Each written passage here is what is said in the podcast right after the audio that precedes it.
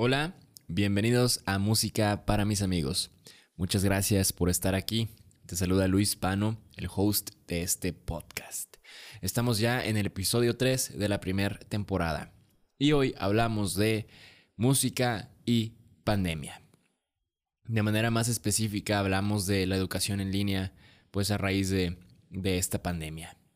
Porque va a ser ya un año de que la educación como la conocíamos de manera normal pasó a ser en línea.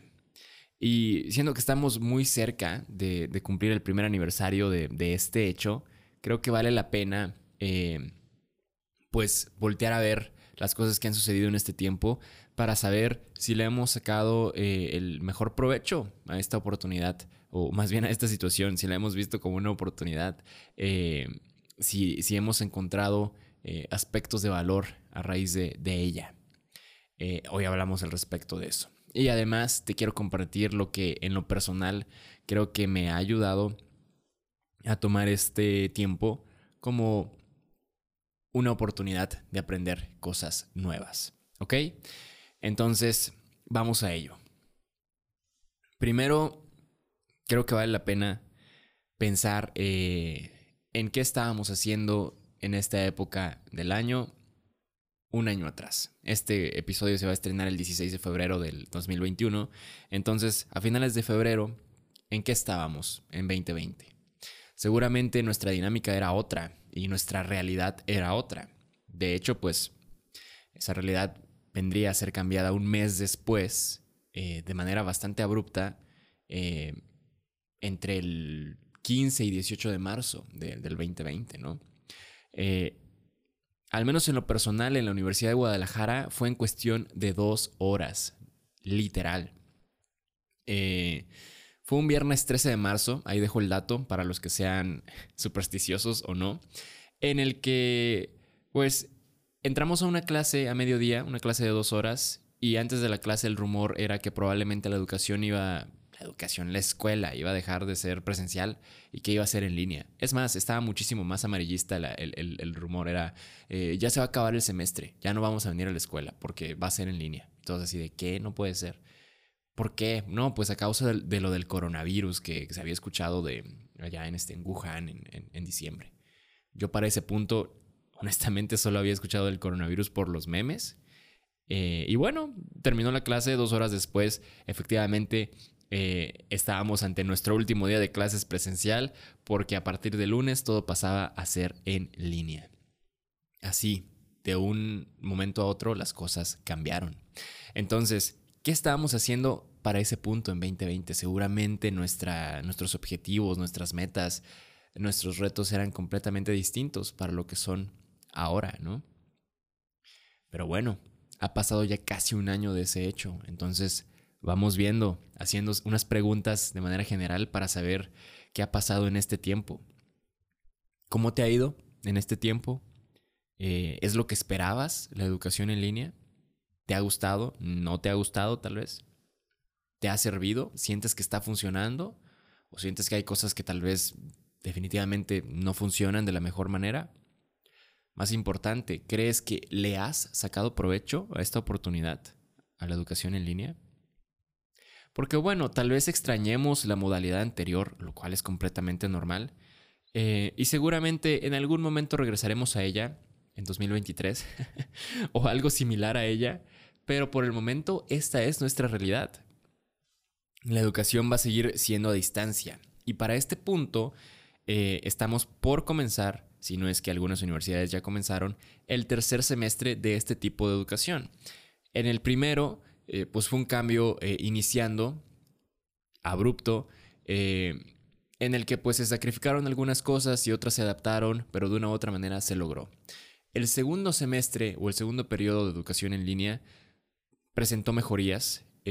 hubo docentes que se adaptaron a la modalidad, que entendieron que las cosas son distintas y se vio un proceso académico más organizado en algunos casos. Obviamente pues o tristemente no es así de manera general, pero sí se vio una mejoría en algunos casos. Entonces, estamos por comenzar el tercer semestre y podemos esperar tal vez un semestre similar al anterior o muy probablemente mejor, más organizado aún. Ahora, ya veremos que algunas de estas cosas dependerán también de nosotros. Pero bueno, como esta es la realidad a la que nos enfrentamos, vale la pena eh, voltear a ver algunos aspectos de ella, precisamente para saber si le hemos sacado el provecho que, nos puede ofrecer o para saber eh, cómo podemos empezar a hacerlo. Ahora, yo me quiero enfocar en aspectos que pueden ser ventajas de este tipo de educación, pero claramente también pueden haber desventajas eh, y cosas que no funcionan realmente para el proceso de educación en línea, para el caso particular de cada quien. Esto no se trata de generalizar, o sea, hay cosas que tal vez no funcionan para carreras en específico o para procesos académicos personales de cada quien.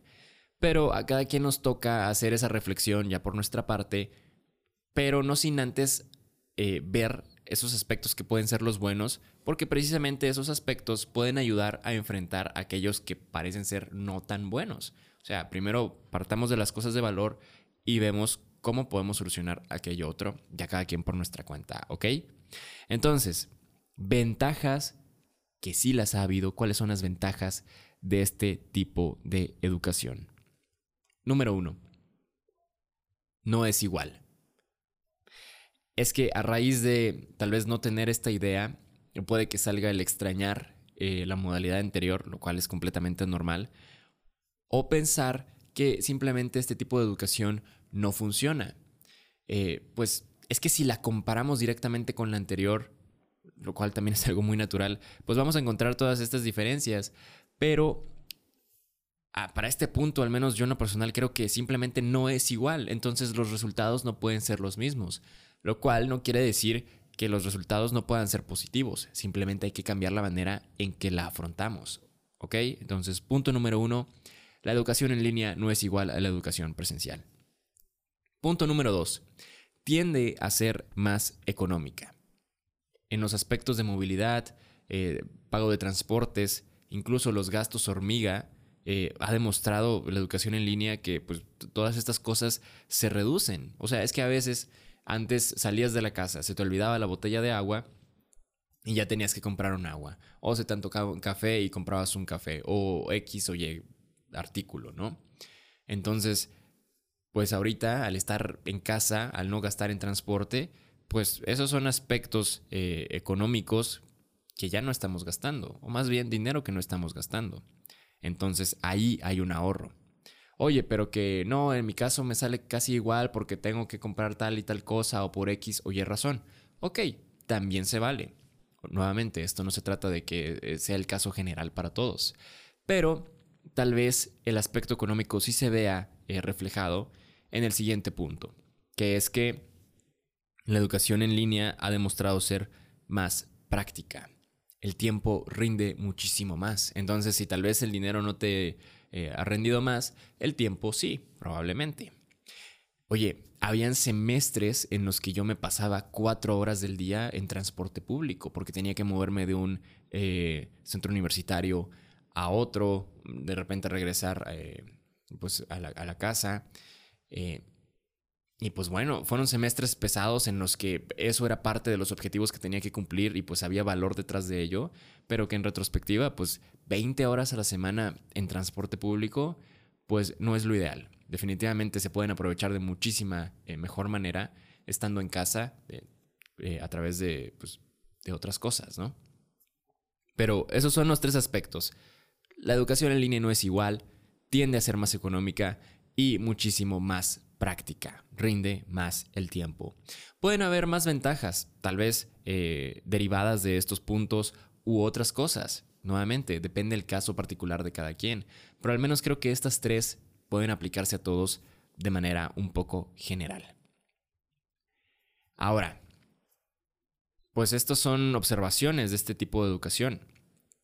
La idea que yo creo que nos ayuda a aprovechar eh, esta situación es la siguiente tienes que aprovechar el tiempo. El aprovechamiento del tiempo es la herramienta que nos va a ayudar a tomar esto como una oportunidad y capitalizar esta oportunidad. Em, tal vez para este punto de, la reflexión, digamos, o, de, este proceso, eh, nos demos cuenta, incluso comparando con en dónde estábamos hace un año, con que, pues bueno, tal vez somos una persona eh, con objetivos distintos, con ideas distintas a cuando todo esto comenzó, ¿no? O más bien para este punto y comparando con antes de que todo esto comenzara.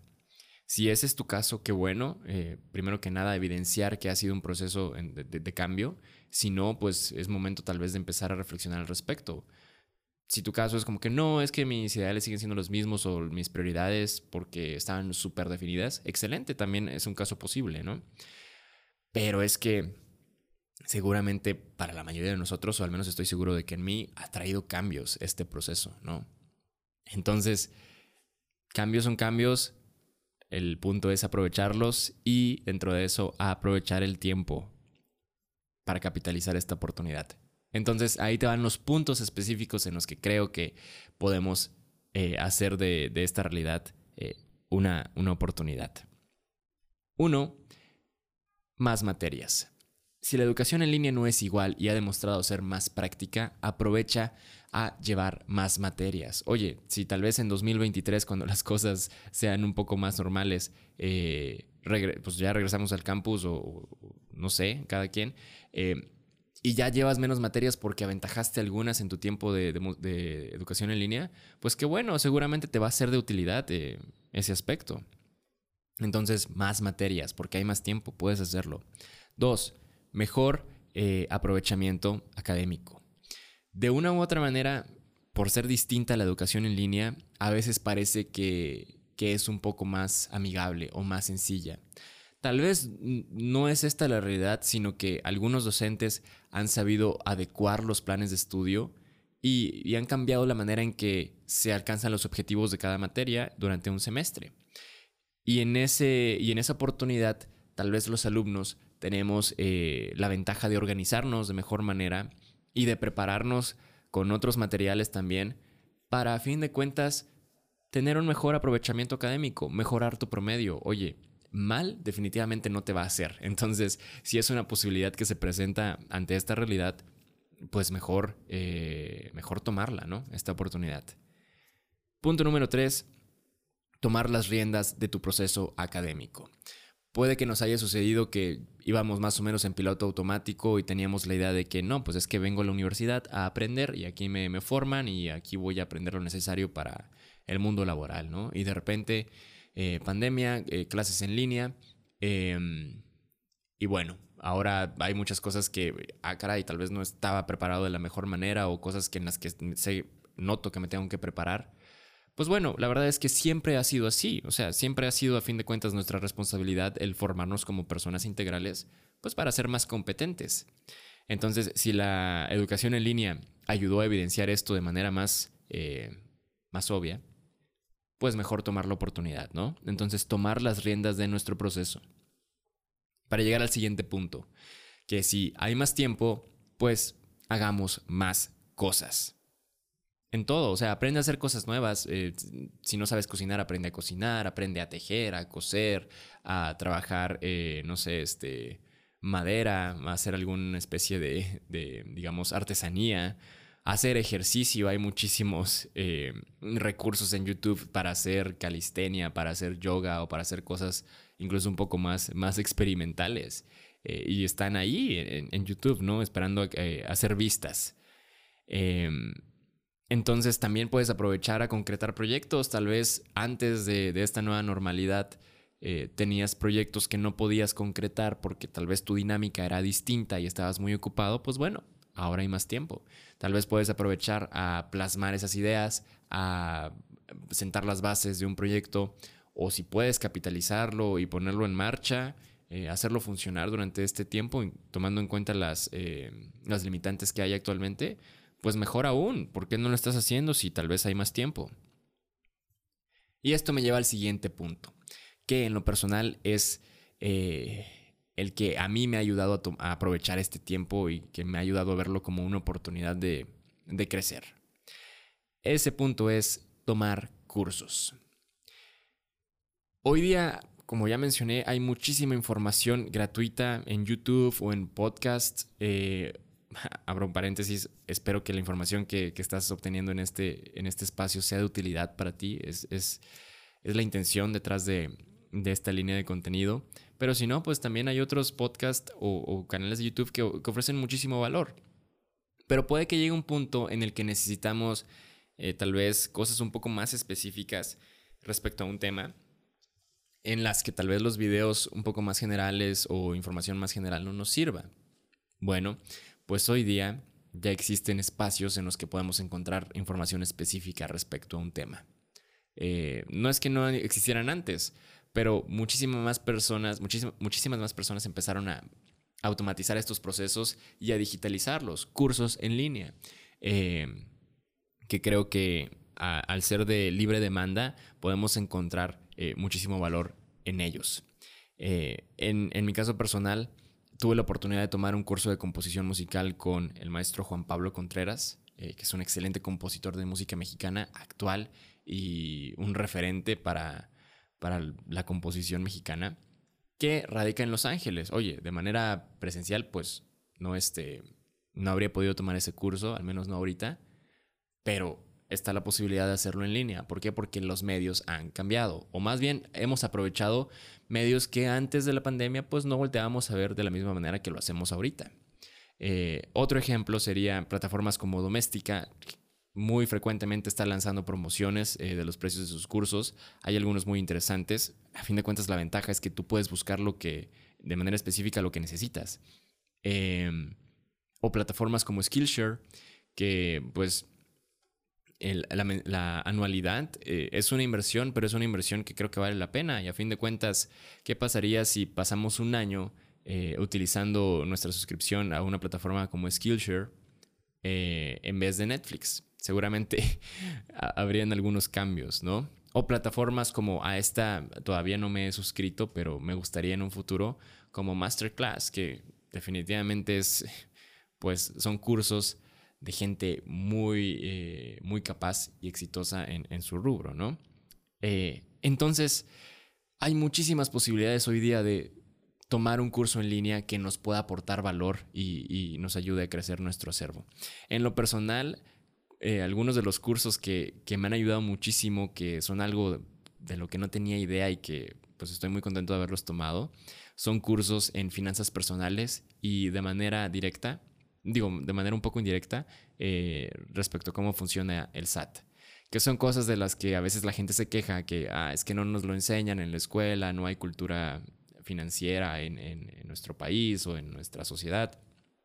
Mira, no sé, tal vez sí, tal vez no, eh, pero el que no nos los enseñe no nos limita a que nosotros no podamos aprenderlo. Entonces, aún más con las ventajas que hay hoy en día, pues podemos aprovechar eh, este tiempo para, pues para aprender eso, ¿no? Tal vez para, en tu caso, sea algo distinto, eh, cocinar o qué sé yo, algo distinto, pero puedes aprovechar a aprenderlo.